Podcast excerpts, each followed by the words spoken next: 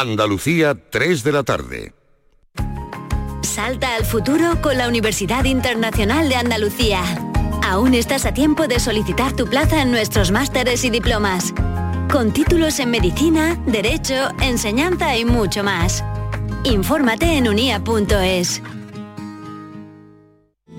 Ricos, ahí están. Ricos en desayunos largos, en comidas que se juntan con la cena Ricos en abrazos y en buenos momentos. Ricos riquísimos en paz mental, en tranquilidad, en silencio. Ricos en vida. Cada viernes puedes ganar hasta 6 millones de euros con el cuponazo de la 11. Cuponazo de la 11. Ser rico en vivir. A todos los que jugáis a la 11, bien jugado. Juega responsablemente y solo si eres mayor de edad.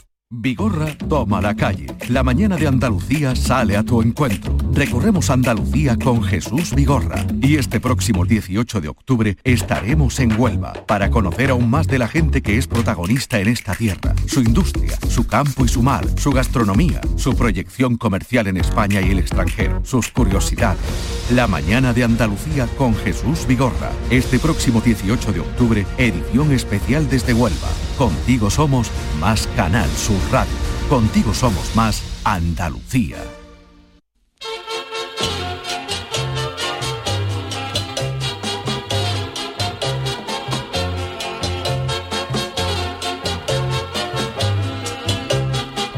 En Canal Sur Radio, el programa del Yoyo. No tengo perdón de Dios, no tengo perdón de Dios, no tengo perdón de Dios, y madre mía, cuando era tan solo un niño, mi madre me lo decía, cuando era tan solo un niño, mi madre me lo decía. No tengo perdón de Dios, no tengo perdón de Dios, no tengo perdón de Dios. Perdóneme usted, madre mía, tengo yo un barquito velero que me queda en medio del duero. Tengo yo un barquito velero que me deja en medio del duero. Barquito, barco velero, llévame contigo a donde yo quiero. Barquito, barco velero, llévame contigo a la orilla del Duero. Y a mi novia le voy a regalar un vestido de seda y una bata de coral. Hoy se celebra uno de esos días mundiales que uno no tendrá nunca tiempo suficiente para agradecer. Se trata del Día Mundial del Pan, ese maravilloso alimento cuyo origen se remonta a 12.000 años antes de Cristo. Seguramente el pan se inventó dos o tres días más tarde de que un troglodita inventara la manteca colorada y pensara que eso había que juntarlo en algún sitio y no comérselo a cucharas.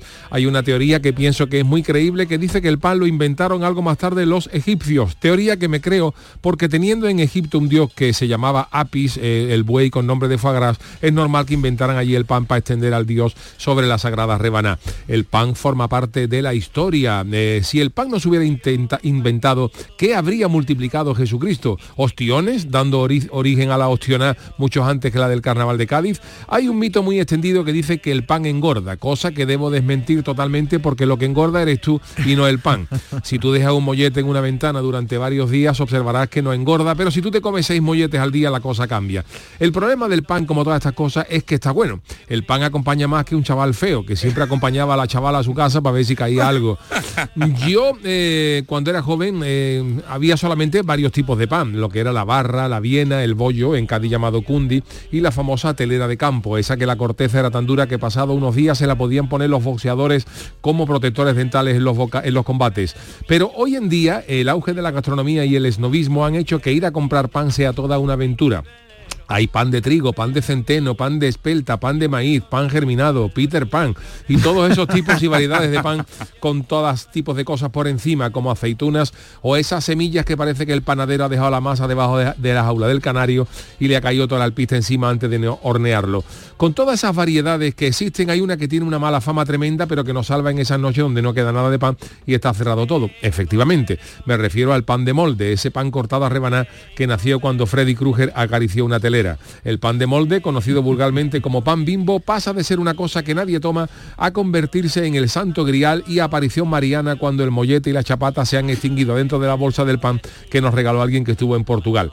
El pan de molde ha dado incluso aportaciones a la lengua, como la famosa frase eres más inútil que la última rodaja del pan bimbo, esa que queda más arrugada que la frente de un miope y que suele ir a parar a la basura. A mí, ya lo digo, me gusta el pan con jamón, con caña de lomo y estas dos cosas hasta sin pan. Feliz día del pan a todos y si están almorzando ahora mismo, mojen un sopón a nuestra salud.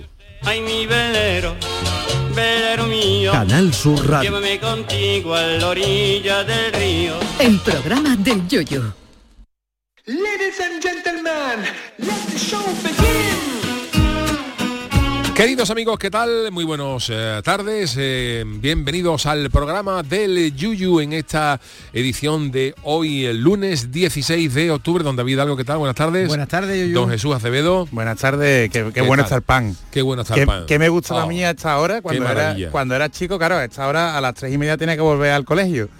Y siempre de, de camino al cole yo me pillaba un trocito de pan del que había quedado. Sí, y me lo sí. Mi madre estaba. sabía que yo pasaba por la cocina cuando le faltaban a los bollos los piquitos. O sea, yo- Efectivamente. yo pasaba por la casa y digo, uy, un piquito. Y ¿Y, cogía y- y el pan con chocolate no te gusta? el pan con chocolate era menos. ¿Sí? ¿Por qué? Tú- Porque a ti te gusta mucho el chocolate. Sí, pero el pan con chocolate no era una merienda mía habitual, porque yo, ¿No? yo soy llamada de bollicao, cuando salió el bollicao. Hombre, el bollicao, Claro, perdona. bueno, pero el bollicao y en nuestros tiempos te venía el bollo nada más y la chocolatina la debajo. no venía ni dentro del pues en mis tiempos estaba ya el bollicao bombón, Que estaba recubierto de chocolate. Y aquello tenía extra y aquello Esos bocadillos, que el pan Ah. es una cosa muy rica. Yo me como, Ah. yo me como con pan hasta las pizzas, fíjate lo que te digo. Venga, Pizza con pan.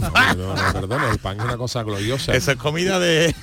Hubo una época antes de que saliera la nocilla, que yo me aficioné mucho a la nocilla, en que mi abuela, para engañarme, me ponía un pan con mantequilla y le echaba unos polvitos de Nesquik o de colacao por encima y me decía, eso es pan con, con nocilla. Con. Y me engañaba y yo me lo comía. Pero tú te, lo, cosa más ¿tú te lo rica. creías? No, pero estaba Sabe- bueno. Sabe igual, no sabía. Porque no éramos tan tiquismiqui como todos los niños ahora, ahora que comía uno que fuera. Tela, tela, tela. Bueno, ¿qué tal el fin de semana?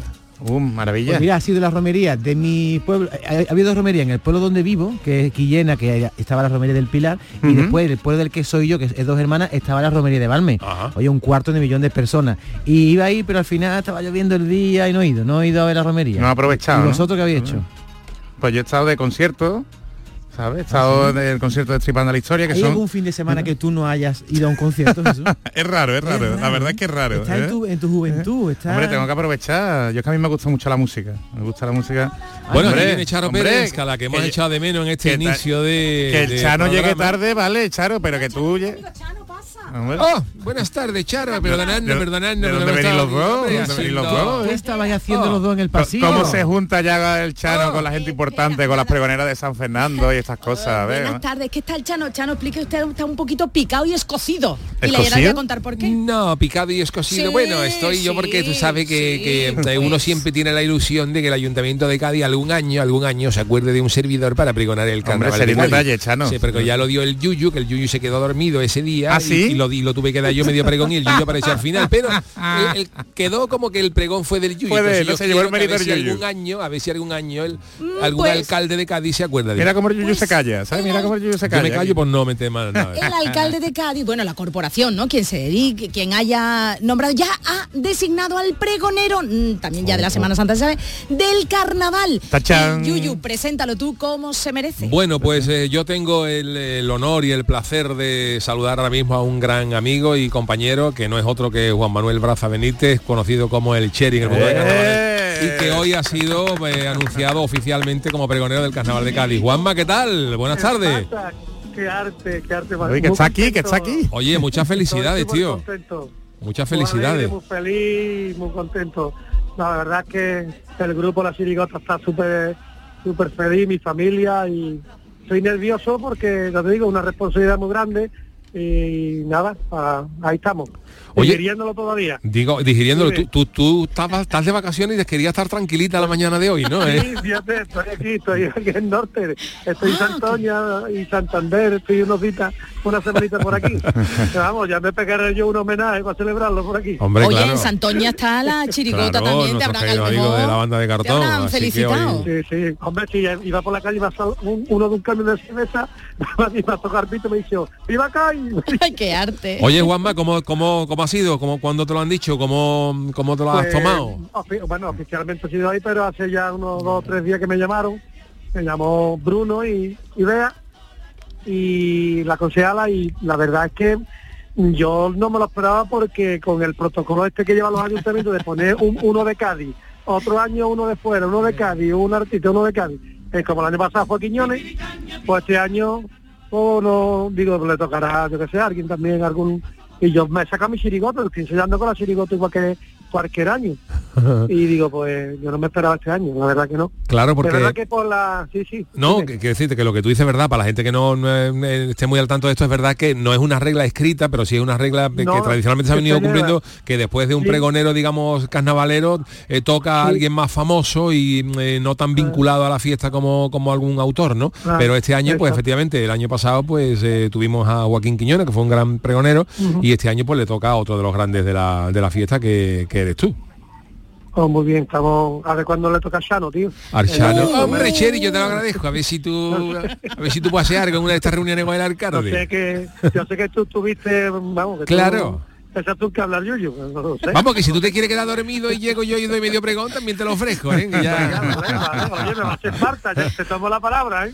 Oye, Juanma, ¿te lo, te lo esperabas? Eh, me- me- Qué raro se me hace decirle Juanma. Perdona, Sherry. Sherry, ¿te lo, Mira, te lo que- esperabas? ¿Había algún año que te hubiera llegado algún rumor o de...? Mm, No, mira, lo que sí me esperaba, por ejemplo, cuando estaba ya el tema te- que se estaba inventando eh, Ma- Manuel Carrasco como Sí. artistas también y más, más artistas también, entonces yo me, imaginaba que iban a hacer algo, algún alguno de, de- de estos amigos, ¿no? Eh, pero en las redes sociales sí es verdad que había una tendencia que salió mi nombre por las redes sociales, estaba Sí. mi nombre y la verdad que iba la gente pues, pues, apoyaba la candidatura. Entonces yo creí que digo, mira, pues esto es que se está sembrando un poquito para que el año que viene sea yo el pregonero. Claro, y te ha venido... pensaba que podría, que podría haber sido el año que viene. Pero que va, se ha colado un añito antes. Bueno, pues bienvenido sean, ¿no? Porque, eh, como Sí. tú dices, es una cosa muy bonita, pero claro, Claro. por experiencia lo sabemos todo lo que nos pasa por allí, eh, es, un, es un bendito marrón. Claro, es un bendito marrón, es una responsabilidad muy grande y ya te digo que en verdad no, eh, lo- no es subirte al escenario y, y- y darlo porque nosotros venimos ya con muchas tablas, Sí. muchos años, eso es montar pregón, es montar Claro. pregón y, y que le gusta a todo el mundo, mira pues está sector de personas, a la juventud, a la gente más mayor, que le gusta a todo el mundo, entonces quiere la varita mágica no la tiene nadie, pero vamos, que con muchas ganas y seguro que sale algo bueno. ¿Tienes pensado ya algo? ¿Tienes pensado ya algo? Sí, algo hay Ay, pensado, ya he bien, pensado. Lo único que tengo que tengo dos, hay dos líneas para para donde para tirar de Sí. cambio del pregón y me tengo que decidir por una. Pero nada, lo que sí está claro que hay un personaje que no va a faltar que hace 30 años de Caimán y Ay, este superhéroe sí. de Cádiz hace Hombre. 30 años este año. Sí, Cumple sí. 30 años. Qué bueno. Y yo creo que sí o sí va a estar por ahí dando vueltas. Oye, Juanma, primicia, pues en Gloria Bendita tenemos esta primicia del pregón de, de- del Cherry, del próximo carnaval, y lo que tú estás pensando ahora mismo en comerte un ancho allí en Santoña y relajarte y relajarte una mijita. Me he traído, me he traído 7 o 8 CD para cambiarlo por latos de anchoa, que aquí le gustan los carnavales a la gente. Oye, pues eh, Sí, nada, me- muchísimas felicidades, me- Juanma, Sheriff. eh, darle un abrazo también a la gente de Santoña que han anunciado que este año no van a estar con la chirigota en el, en el falla, que lo echaremos de menos y que sabes Sí, que nos alegramos y yo particularmente me alegro mucho de que, de que seas pregonero Ya del carnaval de Cádiz. Yo lo sé, que te alegra, de verdad que sí. Pues hemos, hemos vivido muchas cosillas juntos y Sí. ¿Se pueden contar? que- sí, hombre. Protección de datos, Eh, ya lo contaremos, la famosa del molinillo de, de San Pablo de Buceite, ¿te acuerdas? San Pablo de Cuenta, llorar, aquello fue, aquello fue aquello bueno yo voy a despedir a Juanma y ahora y ahora porque disfrute y ahora, y ahora os la cuento gracias Venga, eh, abrazo. Juanma por atendernos y felicidades y enhorabuena pedazo de pregonero hasta luego Antonio. Venga, adiós. hasta luego pues sí la verdad que el cherry de- de- esto es Caimán la chirigota que Caimán. ahora se cumplen 30 años Fíjate. de tener una fuerza genial. Todos los días se va. 30 años, casi nada, Madre casi mía, nada. 30 años ya, Yuyu. 30 años. Pero cada una Sí, primicia a ti, ¿eh? Sí, nos ha dado una primicia al el carnaval de pregón Cádiz. este que- personaje. que no Al va a Yuyu mí, Jesús. a mí, a mí, a mí. Porque. ¿quién estaba gestionando la entrevista? Bueno, eh? Hombre, Chano. Oye, mira, lo de, San, lo de San Pablo de Buceite que ha hecho referencia el fue una cosa que es que nosotros nos hemos divertido mucho porque en, en- en lo- con los con la gente de carnaval, las chirigotas, las comparsas siempre han tenido a lo mejor un poco de más tensión, ¿no? De, Ajá. pero las chirigotas nos hemos llevado muy bien. Comparsas han dado caso de comparsas rivales que no se montaban en el mismo autobús, una se iba a otra. ¿De ¿no? Sí, ahí llegaba el nivel de- Andaban, ¿no? Eh, competencia, en fin, qué tal. Pero las chirigotas nos hemos llevado todo muy bien, independientemente de que uno ganaba, siempre nos hemos reído mucho. Entonces, eh, en San Pablo de Buceite fuimos a cantar, es una, una población que está allí cerca de Algeciras, y fuimos a cantar la chirigota del Sherry, iba también la chirigota de Ertino, eh, la chirigota mía y la de Manolo Santander, íbamos todos en el mismo autobús. Fíjate. Y entonces Fíjate. cuando nos cambiamos, cuando nos cambiamos, No mm, nos cambiamos en una casa que estaba medio abandonada. Y entonces, claro, la curiosidad de la gente, todo el mundo empezó a buscar, mira los cajones, a ver lo que hay aquí", porque era una casa que estaba, que estaba abandonada. Y dijo el hombre de Gise, el hombre que vio a la gente, dice, mira, si de aquí lo que os queráis llevar, os lo lleváis. Ah, directamente, Porque sí. esto es todo para tirar. Entonces esto, esto- estoy viendo, Aprovecharlo. viendo los llaveros, dice, el que se quiera llevar de aquí, que se lo lleve y que se lo lleve, porque esto no, no pasa nada, porque es para tirarlo, perfecto. Y uno de la chirigota mía, Paquito Alcaja, se llevó un molinillo de estos antiguos de coger de, de, ¿Del de café? moler café, de estos de manivela. Y entonces como yo vi que se guardó Paquito Alcaja el molinillo, yo cogí a Manolo Santander, a Y a, y a Altino y les dije en el autobús, digo, mira Guillo, el Paquito de la chirigota mía se ha llevado un molinillo. Digo, entonces vamos a decir cuando, cuando, cuando estemos saliendo del pueblo, yo voy a hacer como si me llamaran por teléfono y vamos a parar el autobús para que me para que me sigáis la broma los tres. Perfecto. Y ahora cuando vamos a mitad del autobús y todo el autobús una algarabía, y, y- y yo le digo a uno, llámame, llama al teléfono. Y suena el teléfono, sí, y yo digo, sí, dígame. Pero eso cómo va a ser, hombre. Pero, y, otro- y yo, sí, que yo, callarse, por favor, callarse otro autobús pendiente. Pero eso cómo ser, pero usted por qué cree que ha sido alguien de nosotros? Mundo, ¿qué ha pasado? ¿Qué ha pasado? y no sé, no sé cuánto, y todo el mundo tenso. Y ahora cuando, bueno, pues no te preocupes que yo ahora mismo me voy a enterar y, y lo, y lo arreglamos. Venga, ahora te llamo. Y me, y me paro y me levanto y digo, señores, mira, qué vergüenza. Me acaba de llamar el dueño de la casa donde hemos estado, que por lo visto han robado un molinillo de mola de café de una antigüedad tremenda. Ay, que es muy fuerte, Dice, y entonces me dice el tío que nos está esperando la Guardia Civil a la salida del pueblo para registrarnos para ver quién lleva ese molinillo porque eso es una vergüenza. Y claro, ya el Tino, Tino Tobar, el Sherry y Manolo Santander, que conocían la película, Manolo Santander se levanta y dice, qué vergüenza, siempre tenemos que estar nosotros de rateros, qué vergüenza, salga ahora mismo el tío que ha robado el molinillo. Y el yo sin, eres sinvergüenza. Claro, y el chaval que tenía el molinillo, el Paquito Alcaja bucharado ahí. Ah, pero no decía nada. No nada. Y, y él viendo a la que se estaba montando le decía a uno de la chirigota, aquí yo me lo he llevado yo, pero a mí me da rollo daría ahora con este de ti, me han dicho que me lo lleve. Y ya cuando ya nos pusimos a cantar inocente, inocente, sacó el Paquito cagándose en las casas con nosotros. Y nos reímos tela. El Fíjate de autobús iba autobús. Manolo Santander. Manolo Santander, Tino, Sherry, la verdad es que pasamos y nos reímos. Un, un Dream Team, ¿eh? Gran Oh. selección, vamos. Totalmente, totalmente. El molinillo. Bueno, pues nada, el Cherry, pergonero del carnaval. Estoy segurísimo de que va a ser un maravilloso pregón porque el Cherry un tío para comérselo, buena gente, además de buen autor, buen tipo. Y, Y que Caimán va a estar. El y que tipo Caimán del va a estar, Caimán y que. Caimán va a estar. Así, Así que... nada, pues eso ha sido la, la noticia del día Qué de hoy. Bueno, sí. Sí, sí, sí. Bueno, pues oye, vamos con las friki noticias. ¿Os Venga, parece que sí, por porque Charo nos ha contado que tú qué has hecho el fin de semana, Charo? Ah, pues yo que he hecho el fin de pues yo sin parar, pues nada, ver a papá, mamá y disfrutar de San Fernando. Y empapándome, empapándome, porque primero va el Sherry, pero ya después vienen las Semanas Santas. Y Claro. no veas tú pues mira, yo estuve con los miedo. niños, el, el sábado fue el cumpleaños de mi suegra, que le mando un beso a, Ay, a don Paco, felicidades. que cumplió años y los celebramos en felicidades. familia y gran oyente de este, de este Sí, programa, sí. asiduo. ¿Cuánto Y, cumple? eh, ¿Cuánto cumplió? 20? 75. Ah, Me- estupendo. Tres cuartos de siglo y Estupendo. a. El que maravilloso. viene, Y el domingo estuve con los niños en el circuito de Jerez. Me los llevé, me ¿Ah, sí? un Eh. bolo a gasolina y con todo, el chico y todo. ¿eh? O sea, acostumbrándolos desde chiquititos, Vamos, ¿no? vamos, que vayan cogiendo... Y doña no Mariquilla, que pese a ser de allí, no ha habido nunca al circuito. ¿No? Mariquilla sí no ha fui habido nunca un circuito. Qué delito, vamos. digo, vámonos, fuimos a ver las carreras. Pero había carrera de moto, de Sí, coche. a carrera de moto, campeonato de España, de, Oh. de Superbike. Y el chiquitillo tuyo que, que decía. Nada, pues allí maravilloso, eh, oliendo a gasolina, a las motos. Estaré Bueno, alucinado, ¿no? Viendo ahí gasolina. los vehículos, ¿no? Sí, sí, sí, sí. Gloria bendita. Pues nada, mi fin de Eso, semana. Chano, se- tú Ah, yo eso, estaba Chano, escribiendo para cosas del. Ah, ¿está usted escribiendo? Para mi comparsa. ¿Y qué tiene Ah, ¿va a usted? salir este año usted? Sí, Ay, ya tiene título, se sí, puede una decir. comparsa fresquita, muy alegre, se llama ¿cómo, Los? Pierro Amargados. Los ya la- No, no, esa no ha salido, ¿eh? Sí, pero usted ya el título más o menos sí que no lo ha dado. Dudábamos entre los pierros amargados y qué lo de ellos. Pero Me gusta más que lo de ellos. lo de ellos, pues gusta todavía no más. estamos inscritos. A ver, ¿cuál? Venga, A mí votación me más los popular. pierros amargados. Los Venga, tiene que ser, Ponemos sí, una sí. encuesta, venga, ¿qué Da- lo de ellos? David, ¿tú, qué dices? Pero qué ¿Qué dolor de de va, de ellos? ¿Qué lo de ellos va de pierro amargado? O pierro, o los pierros amargados. Venga, vamos vamos, de pierro blanco pierro amargado, con, una, ya- con ya- una lagrimita aquí puesta. Un pierro amargado tiene que ser la depresión máxima, ¿eh? La música, la música, la música vamos a llevar una, una música de Perales que todavía no sé cuál es. Y en el popurrí pues llevamos cosas también de, ¿cómo se llama este? De ¿Alex Ubago? Alex Ubago. de Alex Ubago, Alborán, una cosita lenta. Ya nos estáis Lentita. poniendo en Twitter, vamos, queremos Sí. saber, lo estoy escribiendo tal cual, Dime. queremos saber vuestra opinión. ¿Qué, como todavía no hay, qué título para la qué título de comparsa os gusta más para el Chano, ¿no? Más o menos. Eso es, los pierros amargados o qué lo de ellos. y Chano, ¿usted dónde se pone a escribir? Porque yo no me lo imagino usted en un pupitre. Por las noches, como Mozart. Pues vamos a- con una pluma mojando en Con tinta. una pluma mojando en tinta. Mozart tenía el clavicordio y yo me pongo allí con mi, con mi tinto de verano fresquito. Pues usted la inspiración la tiene nocturna siempre. ¿no? Nocturna siempre. Hombre, a las 8 de la Como mañana.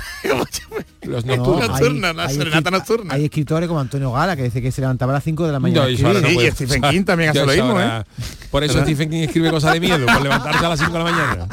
Yo no puedo. Yo, yo me levanto a, a la primera hora, a la una. Por cierto, Primera que opción. la semana que viene tenemos ya Qué aquí ello. Halloween y tal. Allí en- Halloween, tal, que la semana que viene haré un, un de análisis de ello. Halloween. ¿Ah, sí? De algo de miedo. Esta semana veremos de qué algo, pero la semana siguiente seguro que. Un momentito de que estoy subiendo esto, qué dolor de ellos, así, que qué dolor de lenta, ellos. ¿no? Charo está, ¿no? Mira, te voy a decir una cosa, Sí, la verdad, Yo no la verdad al congreso de, De verdad, ¿eh? para redactar el diario de sesiones. ¿Qué ha dicho usted? Lo- de ver- en Señor serio, Sánchez. los pierrot, en serio, no puedo Charo. con vosotros, no puedo, de verdad. eh, Lentito, lentito. En serio, ¿eh?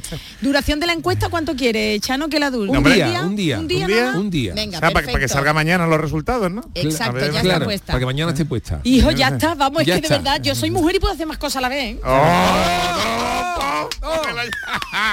¡Oh! Que hasta sacar, ¡Alarma! hasta sacar un coro mixto. es admirable la mujer, la mujer que se pone allí con los dedos en el Congreso de los Diputados. Sí, Digo. porque sí. tú ves que los, políticos se, se encarrilan. Se recrean, no Se paran. Pues el, el gobierno está perdiendo dinero, porque eso pone tú a mi suegra, que se entera de todo y no hace falta ni escribirlo. Tú pones la arcayata allí y después Arcayata en ¿Qué ha dicho? En Berarda, ¿qué han dicho? Pues mira, Y te lo este cuenta, del. PP ha dicho este, la otra, y te lo cuenta el diario de sesiones. Que votad, arroba programa del Yuyu. Venga Jesús, porque este Venga. David, como no tiene Venga, redes, venga, a votar Manolo, tú tienes-. Ya Juan G ha votado, dice del Chano de Cádiz, quedó lo de ellos. Ya a uno le gusta que quedó lo de ellos, ¿eh? Así que a mí me Ya, gusta quedó lo de ellos, ¿eh? Yo no quiero decir Bueno, nada, pues ¿eh? eh, ha sido el debate de hoy. Hemos saludado al Cherry, pero el lunes tenemos eh, Friki Noticias. Vámonos con ella. Friki Noticias. La primera para Doña Charo. Si puedo con mis deditos ahí por ruo, que voy muy lenta. Hola, ¿es la NASA? ¿Es para reservar casa? Ay, me encanta. Qué bonito. Qué clase. Perdón usted, Chano, mire que lo aprecio, pero como la clase de este hombre, usted no sé yo si va a llegar. ¿eh? Bueno, No sé, perdóneme, perdóneme. tuvo Pero sus bueno, más y sus menos, ¿eh? Dice que estuvo apoyado, Hombre. que tenía apoyo de la mafia. Sí, este hombre, este hombre muy, vamos, Y, y mujeriego tela, ¿eh? pelísima, Y pelísima, Frank Sinatra en la pelísima. carpa. Que además la- se volvía loco, ¿no? Oh, con esas, con esas piconeras. No se, no se recogía, ¿no? No se tenía recogía. peligro Frank Sinatra. Para salir de corista daba Sinatra. Pero además ten- tenía una amistad muy chunga Digo, Frank Sinatra. digo, claro. Eh, se juntaba ahí en los hoteles y en los casinos y Con los que ponían cabeza de caballo debajo de la sábana. de la sábana y tal. Eso se dijo. Eso se no comentaba. quiero pensar mal. no, pienso, no pensemos mal, no pensemos de, hecho, Frankie. Paquito, Paquito. La ¿no? película del El Padrino, de ¿no? Frank Sinatra dicen que el artista que querían meter y que esto está basado en, En Frankie. en El- en Sinatra. la boda, ¿no? El, el artista que canta en la boda de, de la Claro, hija, hay un artista que quería vale, ser cantante Sí, y quería actor, cantante. que querían un apoyo de los querían Claro, meter ahí, pero el la empresario se negaba y al, y al empresario que le apareció el caballo de carrera metido era el que tenía que contratar a este actor y cantante que se dice Que está que basado, un poco en la historia de un Frank poco en la Sinatra. historia de Frank Sinatra. Así es, así es. Yuyu, tú tienes que votar también, ¿eh? Desde tu cuenta voy a oficial, ¿eh? Eh, mismo. Madre mía, 53% quedó lo de ellos y los pierros amargados 47%, ¿eh? Uh, está reñida la cosa. Está reñida la Reñida, cosa. sí. Bueno, Ah, venga, voy fíjate, nada, y nada más empezar, ¿eh? Y ya Yes. empezamos con el escrutinio de votos. mm. Oye, me gusta a mí esto de las Sí, encuestas. te- tenemos que hacerlo más, ¿eh? La encuesta- las esto. encuestas del Chano, Lo he ¿eh? visto. Bueno, venga, voy con mi noticia, ¿no, jefe? Venga. Venga, sí, por favor.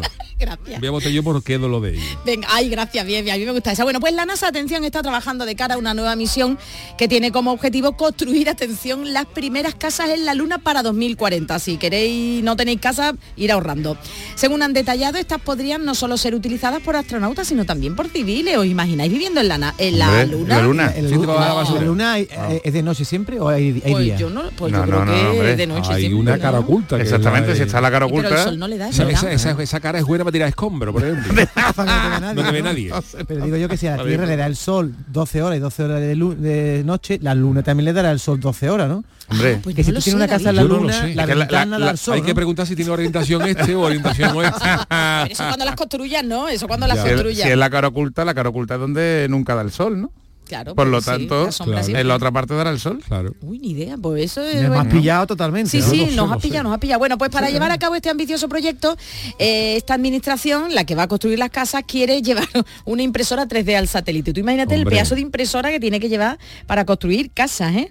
Eh, con ello se quiere construir en concre- un concreto lunar específico a partir de astillas de rocas, fragmentos minerales y polvo. El polvo que nos falte. Hombre, no, no va a llevar los dirillos de la Tierra, si Hombre. tiene aquí roca, es verdad, claro. ¿no? es verdad, además, porque no vea lo que pesaría el cohete. o, Tiene que eh, no vea, vamos. Bueno, pues esto nos lo ha dado a conocer eh, los científicos a través del The New York Times. El plan de la NASA, compañeros, es tener la primera subdivisión en el espacio en unos 17 años, que también podrían hacer, eh, hacerlo en Marte. Ahí yo creo que tardará un poquito más, pero bueno. Según el New York Times, hay algunos expertos que consideran muy ambiciosas estas pretensiones. Sin embargo, otros aseguran que es una idea factible si la agencia no se viene atrás, no se echa atrás y continúa con sus metas. Así que para conseguir su objetivo, la agencia pretende asociarse estratégicamente con diferentes universidades y empresas privadas. Oye, si queréis colaborar, hay que tendrán que superar el polvo lunar. Vosotros superaríais, yo soy un poquito alérgica. Que según los, per- los expertos, el polvo lunar es tóxico y abrasivo. ¿Así abrasivo? Sí, pues sí. tenía pinta de fresquito, ¿eh? Oye, no a me- mí se me ocurre una cosa, como nosotros nos jubilamos en 17, 17 años, dice que tarda en 17 hacerse, años, ¿eh? 2040. podemos dar entre los cuatro una entradita ahora Oye, y cuando vamos, vaya a entregar las Vale, casas claro. luna, vale, no, hay amigos vale. que se van a vivir juntos a una Eso. casa en el campo casi. Yo estoy vamos, solita, yo nos no tengo los cuatro, nos jubilamos la luna y allí damos unos paseitos viendo obra, ¿no? Mira qué tranquilito, a ver. Pero Comprar, cuidado con el sobre, polvo. comprar ya, es- ya con las obras hechas, ¿eh? no. Bueno, pues esta- eh, en esta misma línea la agencia ya se encuentra, Hombre, la NASA per- colaborando Perdona, con porque ya ve cómo va la obra ya a la luna, nos va a Un costar de la cara, ¿eh?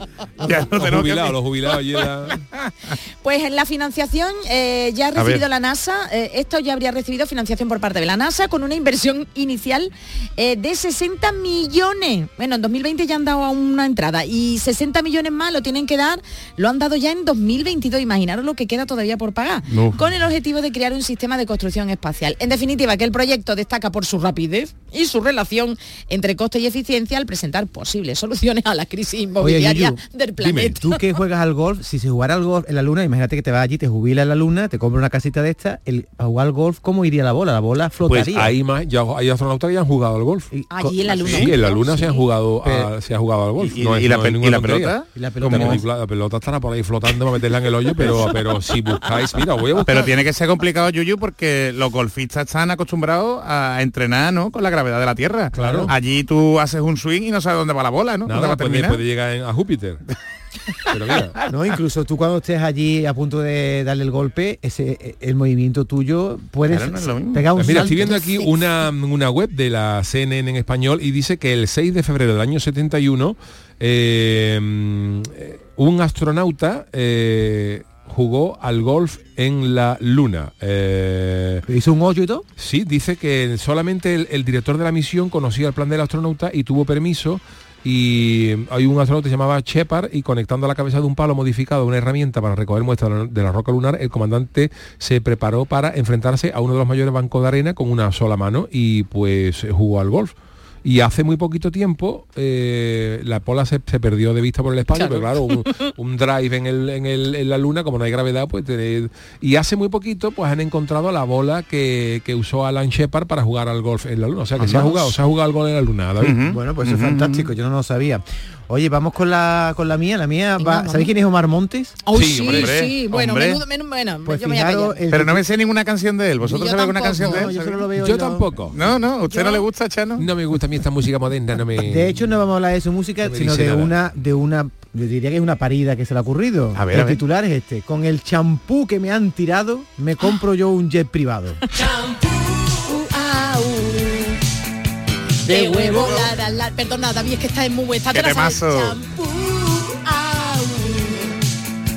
De huevo. Venga, ya lo dejamos, ya lo dejamos. ¿Ya, ya puedo hablar? Clara de huevo. Bueno, pues Omar Montes, en una reciente intervención en un portal, ha dejado constancia de un interés que tiene por adquirir un jet privado si gana un Grammy Latino. Yo para empezar, dudo que con un Grammy Latino tú tengas para comprarte un jet que vale varios millones de euros, ¿no? Yo lo he estado mirando y dice que... ¿A cuánto ahora- está el avión? El- los jets privados están en nuevos, eh, en, en lo que he visto en internet, ¿eh? no me hagáis eh, si dice está. Pero dice que, que varía, hay un amplio rango de comprarse un avión entre 2 millones y 100. De, de- casi. Entre, 100 entre 2 y 100 millones de, de dólares. Yo, Pero- yo más tirando a los 100 que a los dos, porque... Hombre, millones será una avionetilla. Pero vamos, pongamos una No, media hombre. que valga 50 millones de euros. Pero o ¿cu- de ¿cuánto pagan por los Grammy? Porque por el premio Planeta es un millón, ¿no? Lo que ha ganado Son soles Onega, Son ¿no? Soles Onega. Bueno, que yo, no, yo dudo mucho. que a Omar Monte le vaya a dar para, pa- comprarse un jet privado, pero Mm. la noticia radica en la razón que él da para tener un jet privado, o sea, la utilidad que Ah, él lo, le- lo justifica Sí, con lo que contamina eso. Sí, porque él resulta que le fastidia mucho las esperas y los tediosos, tediosos procesos del aeropuerto. Sobre todo, él usa mucho champú. Ajá. Y cuando lleva el Champú. lo llevará de litro y lo- la policía de aduana se lo confisca, ¿no? se lo confisca, Ay, porque él lo mete en los botecitos que todos cristianos lo metemos. Es que son complicados conseguir 100 los, botecitos esos. Entonces dice él que ha gastado tanto dinero en champú que le quita la policía que con el dinero que se ha gastado en champú podría comprarse un jet privado. No me lo ¿Tú te puedo, crees eso que- es verdad, de verdad. Uy, Eso David, lo ha dicho, uy. David, uy, Dice que evitando el gasto en champú podría compensar parte del coste del Hombre, jet privado. parte, ahí lleva Hombre, razón, se parte, parte, vale, sí. parte. Pero vamos. un que asiento, Es ¿no? decir, Un que si tú te gastas 50 millones de euros en un, ya- en un jet privado, puedes recuperar 500. 500. 500 euros en... Pues eso es lo que ha dicho Omar Monte, dice, eso es dinero, porque si te tiran dos o tres champú a la semana, pues te puede estar dejando entre 15 y 20 euros en champú. Vamos a hacer la cuenta. Venga. Si tú te dejas 20, 20 euros en champú, son 120 euros a, Ah, que tú ya la has hecho. No, eh, sí, sí. 120 No, euros no. al mes, No, ¿No? serían 80. Claro. 80 euros al mes. 80 euros al mes. Al año Ah. serían 800, 80 por 960. Vamos a 960 poner euros al año. A mil. redondeando. Omar Monte Por- se gasta 1000 euros en champú tirándolo en el aeropuerto. ¿Cuántos años tiene Omar Monte? Al año. Al año. Eso. ¿Cuánto vale un el más barato, avión más barato? 2 millones de euros. ¿no? Dos millones de euros. ¿Cuántas vidas tiene que tener Omar Monte ¿Cuántos shampoos le tienen que quitar a Omar Monte para comprarse un avión? Tiene 35 para que años. le salga rentable comprarse un avión? Y tampoco tiene tanto pelo ya Bueno, mismo, a lo mejor Eso te iba a decir. pierde el pelito. Cuando ¿eh? Tanto pelo tuvi- no tiene el colega este. Cuando tuviera mil años, no es como tú, tendría un millón de euros. Todavía le falta la mitad para un avión. Cuando cumpliera mil años tendría un millón de euros. O sea, se faltaría Qué todavía locura. tener dos mil años para comprarse un jet privado de los baratos. Yo creo que no compensa, ¿eh? Yo tampoco. Yo ¿eh? creo que vamos, vamos, vamos, Hombre, vamos. eso Pero hay que ver la- champú. la perogrullada de Pero ya, no, chaval, ¿eh? ya no es comprarlo, es mantenerlo. Eso, Eso, Y eso, eso, ¿eh? eso, eso. Y la, y la gasolina. ¿no? ¿Tú cuánto te Porque- gastabas en tu Falcon cuando tú tenías el tuyo? Ay, que me decían champú. No, ¿no? ¿Cuánto te gastas tú en gasolina en un Falcon? Yo me gasto un dinero, por eso procuro ir andando. Sí, es verdad, pero Ah, Jesús sí, ha sí. apuntado bien, porque lo- en las- estas cosas no es solamente comprarse el aparato, eso luego tiene que tener un tío que te lo lleve, te lo pilote, en fin, yo creo Pues ya te que, llevan yo, al taller, yo Yuyu. creo que siempre sale más barato, siempre, creo que sale más barato yo por el rollo del postureo de tener un avión mío, pero yo creo que siempre sale más barato Hombre, alquilarlo, ¿no? una ¿no? cosa Un- puntual, un una cosa que tú vayas todos los días en avión, entonces vale, pero Y otra, otro gasto es una azafata o azafato para ti, porque Bueno, yo en películas, claro. cuando veo a los ricos en un Falcon, hay un chico que le pone claro, el no, vino, no, el no champán. vas a sacar tú las pavas fritas, está Eh, feo. pero tiene que sacar Y el piloto no lo pilotará, ¿eh? ¿no? No tiene carnet, no Un es como, como Tom. Cruise o John Travolta que se pilotan ellos sus aviones. Oye, que como este programa es interactivo, nuestra cuenta arroba programa del Yuyu, que seguí, ¿eh? Seguir respondiendo qué nombre, qué título a la comparsa del Chano, qué lo de ellos, los pierros, ¿cómo eran los pierros Sí, amargados? los pierros bueno, amargados. pues el cuñado de Rocky, la cuenta del cuñado de Rocky dice, la friki noticia de Omar Monte era una vacilada al periodista, no es ni la primera ni la última vez que la hace, es muy bromista el tipo, sí, pero aún así mm, podía hacer otro tipo de broma, yo que sé, que no está Hombre, muy de bueno. eh, de viene, vamos, de quién ¿eh? viene. Pero yo no sé hasta qué punto Jesús este personaje dice la verdad o dice. Por eso, "Joder, por te eso. me has Hay una vacilado". delgada línea ahí, ¿sabes? Bueno, eh, vamos, hay más noticias, ¿no? Sí, Sí, para el sí. Chano. Venga, Chano. Este es mi titular. Si tu coche es del taco, tienes chico el bultaco. Perdona. Bueno, esto es algo A ver, que, a ver si se puede leer, ¿eh, Esto es algo que todo el mundo ha pensado cuando ve a alguien presumir de coche. Todo el mundo dice, pues si Sí. alguien tiene coche gordo Coche grande. y vacila de coche, le faltará algo, le faltará algo. Y hasta ahora solo era eso, solo era un rumor. Los que presumen de coche potente, decía, se decía un rumorología que es porque tenían el ¿Seguro? Juanelo pequeño, un pequeño Juanelo, ¿no? ¿Usted qué coche? Ah, no, usted no tiene coche, Yo tengo un motocarro, yo tengo un carro. Ah, entonces usted... Bueno, el Yuyu tiene Pero una no es- furgoneta y no pero, pero, pero el Chano es listo, no, es- no es como Marmonte, ¿ve? ¿eh? El motocarro es del cuñado, quien lo mantiene. Bueno, pero en, en relación a lo que acaba de decir el Chano, estamos hablando de coches potentes y de lujo, no de tamaño, no de tamaño. Yo tengo no, una furgoneta, pero aquí no se está hablando Sí, de la relación entre coche grande y pene pequeño, está hablando de coche ¿Y- y potente y de lujo. por qué defiendes tanto al bueno, Chano, bueno? ¿Por qué eh, defiendes tanto- bueno, yo no sé, yo ¿Por no qué lo sé. defiendes tanto al Chano? Pues bien, ahora un estudio ha encontrado una evidencia psicológica entre el pene pequeño y los coches deportivos. Eh, un estudio llegado a cabo por psicólogos de la Universidad de Cornell eh, que le han preguntado a una gente, eh, están, están a 200 gachos, hombres de entre 18 y 74 años, y le dijeron que iban a hacer un test de memoria mientras hacían compra. Primero le mostraban una verdad conocida, decía, el límite de velocidad en España es de 120 kilómetros por hora. Y todo el mundo decía, vale, perfecto, pues así. Y después le mostraban varios objetos para comprar y tenían marcar si resultaban o no deseables. Por último, volvían a ver la frase. El límite de velocidad en España es de 110, tenían que decir si era verdad o no. Y esto parece que era un test de memoria, pero siempre entre las verdades conocidas introducían datos sobre el tamaño del pene. Así como porque no quiere la Anda. cosa. Toma ¿Cuánto es la media del Juanelo medio en España? Me toca que tiene que haber ahora, pero yo, yo lo pongo ahí. Yo lo pongo. Conteste a él. Y entonces, aleatoriamente, a algunos sujetos se les dijo que el tamaño medio del pene erecto era de 18 centímetros y a otros de 10 cuando la media real está a la mitad, ¿no? No sé, y el objetivo verás, es que no sé. aquellos que viesen la media de 18 centímetros pensaban que el suyo estaba por abajo, una especie de cosa. tal, y entonces pensaban que tenían un, o sea, lo sugestionaban para hacerlo creer que yo tenía un pene pequeño y los que pensaban que tenía un pene pequeño optaban por comprar cosas de lujo y coches más potentes. Oh, interesante, ¿Qué- qué ¿eh? es? A lo mejor, por ejemplo, retorcido le esto, ponía a lo mejor una foto del negro del WhatsApp y a lo mejor pues, subliminalmente decía, ¿quién, quién pudiera? A lo mejor le decían, ¿quién, quién pudiera? Pues, a lo mejor no, y a lo mejor después decía, ¿qué compra usted compraría? Y dice, uh, pues yo me compraría y le voy a un 600 y un Porsche, pues yo me compro el Porsche. Y han relacionado, Ah. han relacionado... eh, Bien curioso, Vamos, de hecho creo que sí, esta, esta, esta, esta medida, esta, este estudio entre entre la relación entre el pene pequeño y el coche potente, yo el, el negro del WhatsApp no tiene coche. va andando, va andando a todos los sitios. O va como Hulk pegando saltitos, ¿no? O sea, es como si tuviera un Le da. comple eh, esa con persona, pértiga, con pértiga. es como si esa persona que tiene el pene pequeño tuviera como un complejo Y lo quisiera demostrar Compensar, con- lo quisiera con compensar, un coche ¿no? grande. Ah. Con cosas más... Sí, pero el estudio un poquillo retorcido, ¿eh? El estudio... Bueno, pero y en práctico, cambio dice mira, que la bueno, gente que, pero- que percibió en este test que su pene era mayor que la media, pues pasaron y mostraron preferencia por otros por otro tipo de coche más, más Le utilitario. daba igual todo. Con- No hace falta comprarse una furgoneta. Yuyu, La ¿qué verdad tienes que tiene el decir a gacho ese eso? está- Monopatín. pero que está hablando de Pero tú coches. estás bien, pero tú te Yo has proporcionado yo tu estoy cuerpo, bien, ¿verdad? yo estoy Vale, bien, pero que estamos hablando de coches de lujo, no coches grandes. Pero es que Ah, verdad vale, que a ti nunca te ha gustado el lujo. a mí no me importa reconocer que yo estoy por debajo de la media, ¿eh? Yo un día... coche Tu coche tiene la vida. De hecho, perdona, la furgoneta mía es la corta. Eso te iba a decir. Porque hay tú otra que tiene furgoneta 30, grande. 40 centímetros más. Entonces yo he optado por la corta, o sea que tampoco... Además lo dijiste, a mí no me hace falta No, tan no, grande. No, yo me refería que... Yo ahí lo dejo. Yo me refería a- ¿no, a- al Juanelo, que Sí, sí, nosotros también. tenía yo allí un, un metro de cosé de mi señora un día, digo, a ver qué, y no pasa de 11 o Que tú te 12, cogiste el y no pasa y- Pero nada. dicen que la media está, Es es, que 14. claro, la gente ve las películas de, de porno y cosas estas y la gente se, se echa las manos a la cabeza. La- la- no hay- claro, es que... Pero ¿En serio? escúchame, es que cuanto más pequeño a veces mejor, ¿eh? Claro. Lo importante Ay, es que a partir de ahora hay que empezar a mirar los coches que traen los compañeros aquí a... Hoy a partir de ahora me voy a empezar Charo, a ¿tú qué coche tienes? Pero yo no soy, yo no tengo miembro viril, yo Bueno, tengo tu marido, ¿qué coche ¿Tu tiene? marido qué coche tiene, Charo? Pero tiene uno muy largo. ¡Ah! Una ranchera tiene... Una ranchera. ¡Ah! bueno, pues aquí lo dejamos.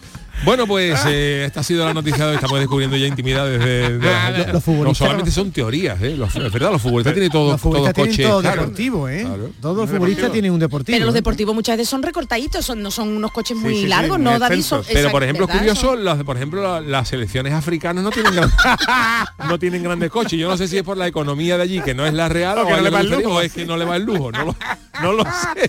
No lo sé. Vámonos de aquí, vámonos de aquí. Y, y Mbappé, y Mbappé que va en metro. Mbappé, Ya, si Mbappé ya, si va en metro, no va a venir al Madrid. Bueno, eh, hacemos una pausita Yuyu. y enseguida estamos con el tiquismiqui. El programa del yoyo. Canal Sur Radio.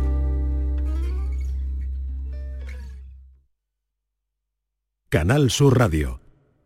El evento más esperado de este otoño. Exposición inmersiva Van Gogh Grandes Éxitos vuelve a Sevilla. Desde el 12 de octubre en el Pabellón de la Navegación, con sorprendentes novedades tecnológicas. Compra tu entrada en van-gogh.es. ¿Ya conoces las lavadoras Nevir? Lavadoras de hasta 12 kilos con motor inverter y etiqueta energética clase A. Porque Nevir siempre piensa en el ahorro de la factura de la luz. Con las lavadoras Nevir podrás esterilizar la ropa deportiva y disfrutar de su velocidad de centrifugado y sus tres modos de lavado rápido. Si no la tienes aún, ve ya por tu lavadora Nevir. Tú, sí tú, el que sueña con independizarse. Lo que tienes que hacer es comprarte un coche de ocasión. En Driveris celebramos el Día de la Hispanidad con una amplia selección de coches de todas las marcas, con la mejor garantía del mercado y a muy buen precio. Pásate en octubre por tu tienda más cercana o entra en driveris.es. Driveris, vehículos de ocasión de verdad.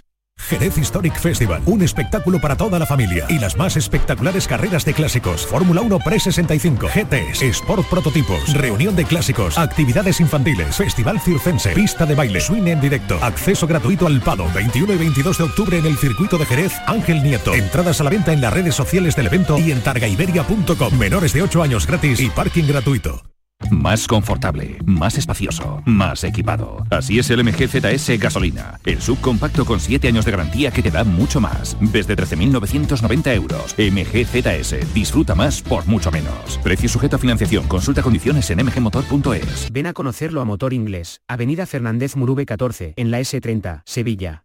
El mejor jamón del mundo te espera en Aracena. Del 20 al 22 y del 27 al 29 de octubre, ven a degustar nuestro jamón en la 26 edición de la Feria Regional del Jamón y del Cerdo Ibérico. Un entorno incomparable y un sabor único. Ven y disfruta de Aracena, la ciudad de la gruta y de otras muchas maravillas. En Canal Sur Radio, el programa del Yoyo.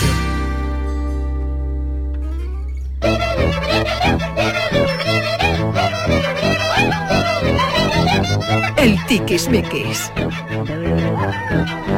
Bueno, los eh, lunes y los miércoles está eh, con nosotros nuestro eh, querido Jesús Acevedo, él es abogado, especialista en, protección de, datos y nuestro programa evidentemente es un programa de, humor, pero siempre estamos también al loro de la, de la noticia y hoy nos hemos pues, prácticamente desayunado un poco más tarde con la trágica noticia que nos ha sobrecogido a todos porque este miércoles, perdón, este lunes a mediodía se ha localizado un cuerpo entre dos vagones en la estación de Santa Justa y eh, bueno, pues se ha confirmado por desgracia que es eh, eh, el cadáver del, del joven Álvaro, Álvaro el- Prieto. Álvaro Prieto, que estaba desaparecido hace unos días y eh, mandamos un cariñoso saludo y un- nuestro pésame a sus amigos y familiares. Pero claro, la noticia Jesús está eh, eh, en el debate que se ha dado es eh, cómo se ha dado esa noticia, el tratamiento informativo, la publicación de imágenes em, ciertamente explícitas y queremos hablar de esto porque el debate es, es interesante Sí. y está servido sobre la ética, sobre la prevalencia del periodismo sobre otro tipo de sentimientos y realmente aquí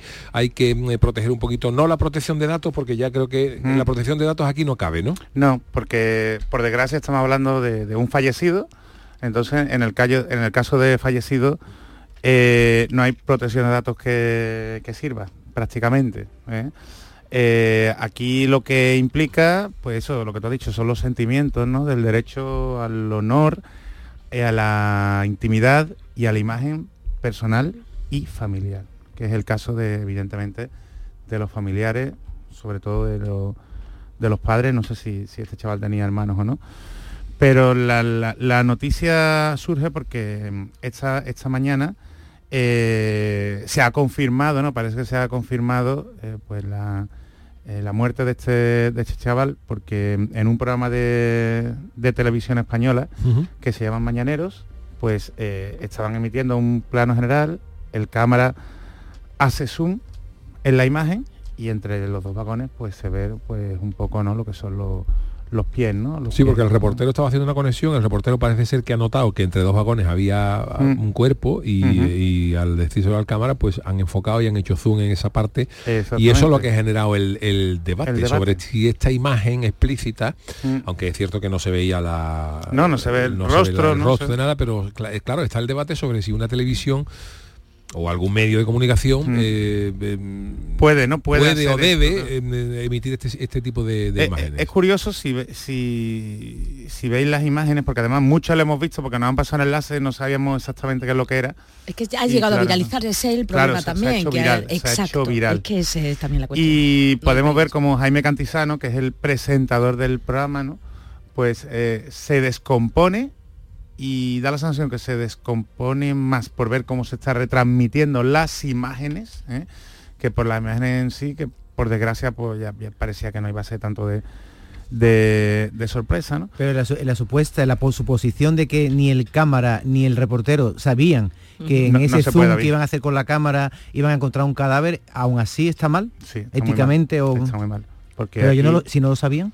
Sí lo sa- vamos a ver. ¿Cómo se puede comprobar si ese periodista sabía que ahí había un cadáver? Pues mira, no es cuestión de comprobarlo, es cuestión de sensibilidad.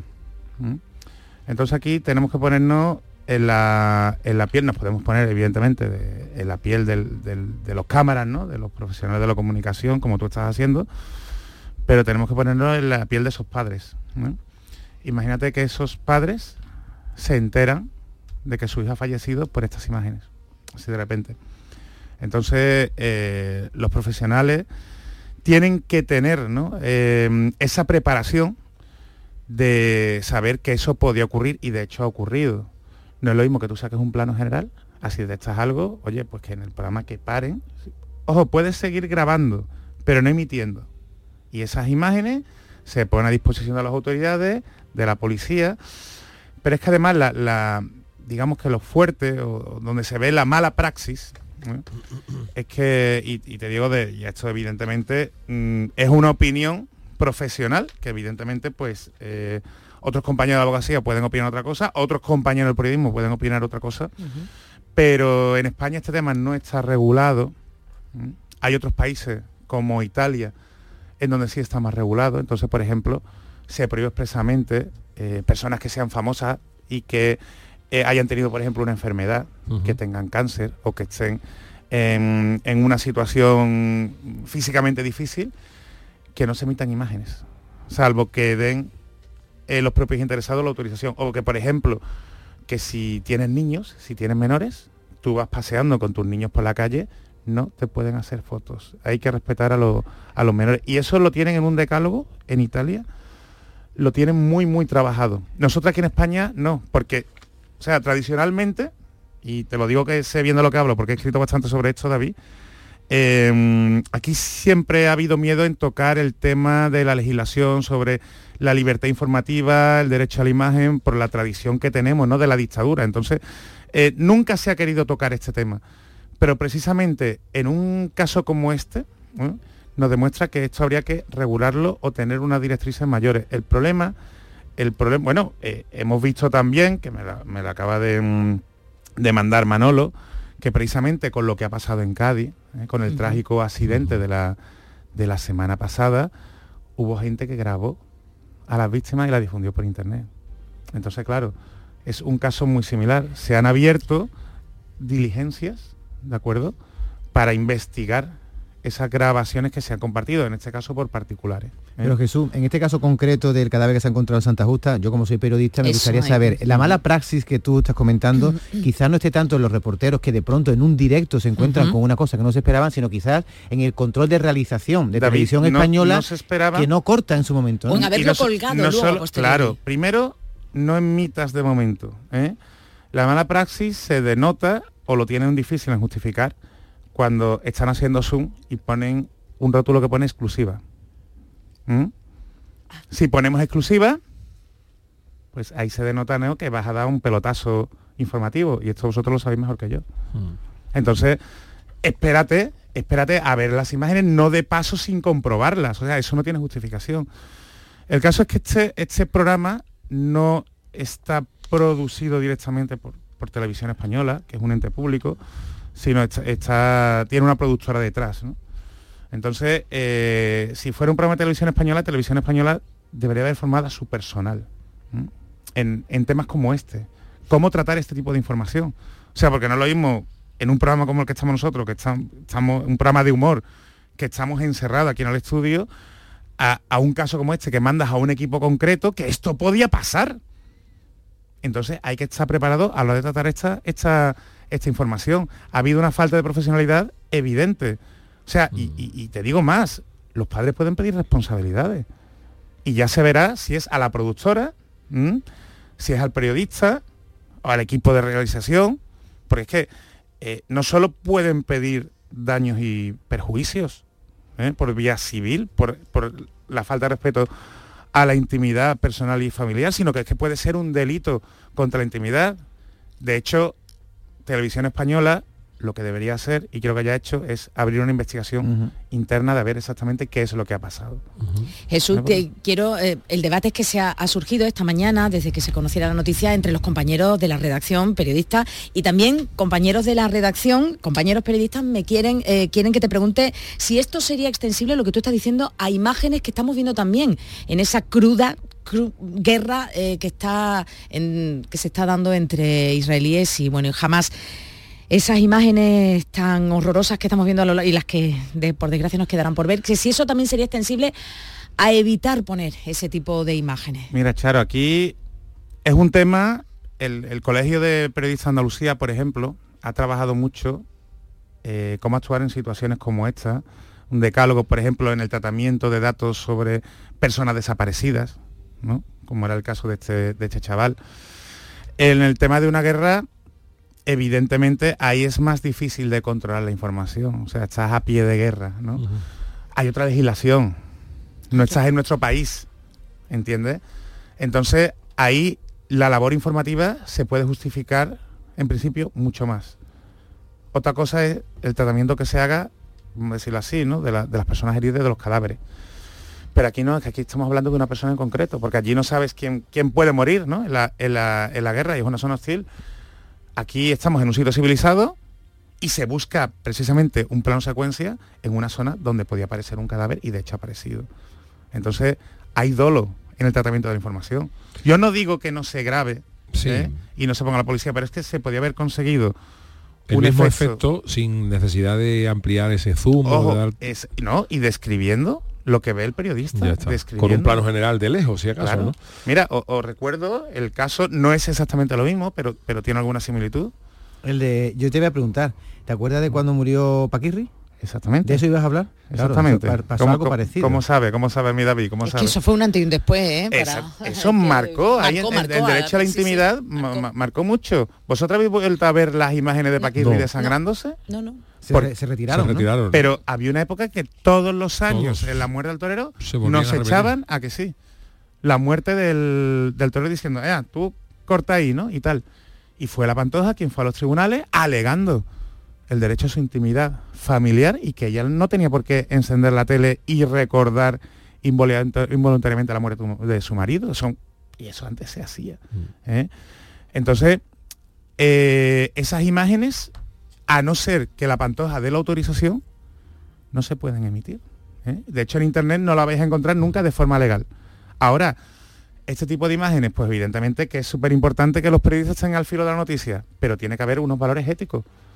Entonces, y, y eso lo tenéis que saber más los profesionales de la comunicación que los abogados. Porque hay dos derechos, ¿no? Que en este caso entran en conflicto. La libertad de información, el derecho a la información y el derecho a la intimidad de la familia. Yo iría un poquito más lejos también, porque estamos hablando mucho de la formación de los profesionales, pero yo creo que hace falta también formación eh, educacional al Totalmente. resto de la población, porque, Totalmente. por ejemplo, eh, Jaime Cantizano, en nombre de Televisión Española y en nombre de su programa, pues ha pedido disculpas por la emisión de estas... Jaime Cantizano lo ha hecho muy bien. ha pedido disculpas por la emisión de estas imágenes que dicen nunca se debieron dar. A lo mejor en un momento de, de neura informativa pues se han querido dar y se han dado cuenta de Bueno, que no lo han hecho. hay que tomar decisiones en un momento muy rápido, Pero lo que voy es que ahora eh, la gente, por ejemplo, eh, sigue mm, compartiendo esas imágenes por Twitter. Entonces yo creo que hemos, hemos entrado en una- hemos, entrado en una cultura en general, no solamente la información, sino como sociedad. Nos hemos nos hemos contagiado de ese querer ser los primeros. Sí. El fíjate lo que tengo, sea como sea y por encima Sí. de todo. Fíjate lo que tengo, fíjate la imagen que tengo, sin contrastar. Y yo creo que nos haría falta Así un es. poquito de educación todo, en general, porque esto no es más que la gota que colma el vaso de imágenes de bullying que han salido de que, ha grabado el fulanito de tal, que ha grabado a un compañero suyo pegándole cates a una chica o a un chico. Eh, el, el tipo que se pone y coge info- y coge una unas imágenes de lo de la tragedia del otro día en, de- en Cádiz y comparte esa para ver, mira lo que tengo, mira lo que he visto. Entonces tenemos una cultura en general, no solamente como medio informativo, sino en general Sí, sí, de co- querer ser como los ciudadanos, primeros. como ciudadanos. Y creo que esto la gente se lo tiene que replantear, Sí, porque queremos ser los primeros en todo y no hay necesidad de no de, de- Y, de- y hay que pensar en el otro. Mira, Claro. os pongo un caso que es justamente lo contrario. En vez de la muerte en la vida. Chica embarazada no llega al hospital y da luz a luz en la, en la escalera del hospital. la gente se dedica a grabar con el móvil y a compartirlo. O sea, y, y no es un caso de muerte, es todo lo contrario. Pero tened en cuenta que es que ese, ese, ese chico, esa chica que ha nacido, a lo mejor dentro de unos años víctima de bullying en el colegio. Claro. Porque dicen que naciste en la calle, ¿no? Mira la diferencia de tratamiento de muchas veces. Pues conocéis vosotros, habéis visto seguramente los, eh, los documentales de un señor que se llamaba Steve Irwin, que era un naturalista australiano, que bueno, que se presumía que el, el hombre no iba, no podía no acabar bien porque se dedicaba, uno de los reportajes que tenía era que él tocaba con su mano a las 10 serpientes más venenosas del mundo. Imaginaros el tipo de, de documentales que hacía Irwin, ¿no?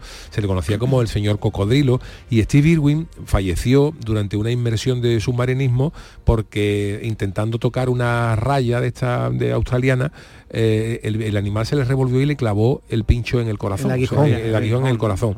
Pues la muerte de este hombre la grabó su compañero. Ajá. O sea, él estaba grabando un documental y, y la muerte de este hombre la grabó su compañero, que lo primero que hizo al salir del agua fue borrar y destruir la cinta. Ajá, claro. Para que nadie, Nadie lo viera. lo viera. tuviera Ajá. la necesidad de ver cómo había fallecido su amigo. Aquí- eso cae en manos de otra persona con menos escrúpulos Exactamente. y te dice, pues lo- yo lo tengo la cinta de cómo murió fulano de tal y, tal. la vendo, lo y que la sea. vendo a medios de comunicación y tal. ¿no? Hombre, ahí realmente quien debería tener, eso, eso es amistad, ¿no? Eso es amistad y, y poner en valor la vida del otro, ¿no? Quien, quien debería decidir deberían ser los familiares. ¿eh? Darle la oportunidad de, de decidir y evidentemente, pues imaginaos, detrás, tener un apoyo psicológico adecuado con estas historias, pero no, no es la forma. Y estoy totalmente de acuerdo contigo, Yuyu. Y bueno, y lo que ha pasado en Cádiz es tres cuartos lo mismo, es que en Cádiz, con lo del accidente, la gente grabó y empezó a, a A mí me compartir. llegaron, ¿eh? A mí Sí, me ¿no? llegaron. Me Y lo primero que he hecho ha sido borrarlas. O sea, Eh, De hecho, hombre, os pediríamos que no compartáis, porque el vídeo de mucha gente de, de esta mañana, ¿no? Que lo ha grabado en, la- en las vías del tren, lo ha grabado con su móvil desde la tele, lo está compartiendo. No lo compartáis. Bueno, pues Interesante, pero entenderán debate ustedes que es un debate que teníamos que sí. tratar, estando aquí hablando de, de- de intimidad, de derecho a la información, de tal. El debate se ha planteado hoy y lo teníamos que, que contar. Sabemos que es un programa de humor y yo creo que eh, en días como hoy eh, es eh, justo más que necesario que haya programas de humor porque lo que tenemos es que di- divertirnos, Bueno. porque la vida por desgracia nos sorprende con estas barbaridades y siempre Así es bueno que haya algo que nos saque una, una sonrisa. Don Jesús, muchísimas gracias por A aportarnos un poquito de luz en este en este tema y creo que ha merecido la pena Sí, mm, totalmente, hablar de vamos. todo esto, ¿no? Aunque Lo merece. hayamos Por una- desgracia, una, pausita en nuestro en nuestro día a día. en nuestro día a día y en nuestra Y en nuestro consultorio también. y en nuestro consultorio Va- va también, mañana ya. porque hoy habíamos hecho una pregunta pero si queréis Había, había, ¿eh? había, Para había. mañana. así que si os parece La mañana guardamos. la vamos a hacer hoy despide un servidor musicalmente y hoy me he vuelto nostálgico pues yo, yo soy muy de música muy antiguita yo soy de Omar me Monte y digas, eso sí. no no Sí, y yo ayer venía en el coche escuchando y me sonó esto Hombre. She's crazy like Oh, hombre, por Dios.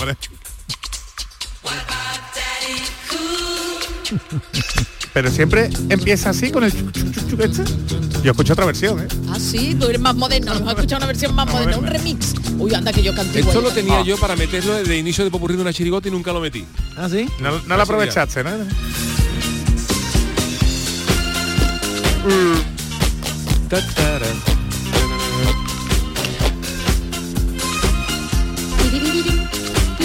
Cuando voy a cantar, ¿cómo que iba a quedar? Venga, Venga, venga, venga, vámonos, vámonos.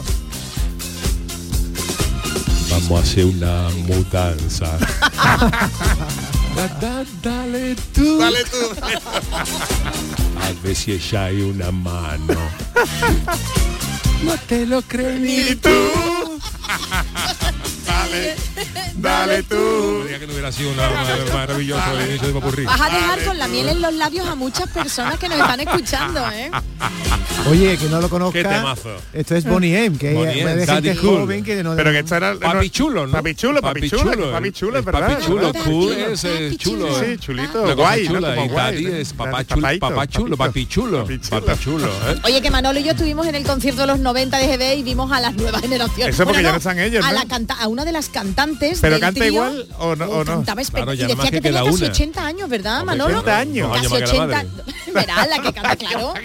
Y echa, oye, y le dieron un recuerdo a, ay, a, A los- a al los- cantante, a Bobby Farian. Farrell. Bobby Farrell, Farian, digo yo, Farrell. a. Frank Farian era el productor. Ah, pues entonces, bueno, Pero él el que cantaba, no el que cantaba el productor. no sé, Bobby Farrell no cantaba ni un bingo. El hombre puso la imagen, pero no cantaba nada.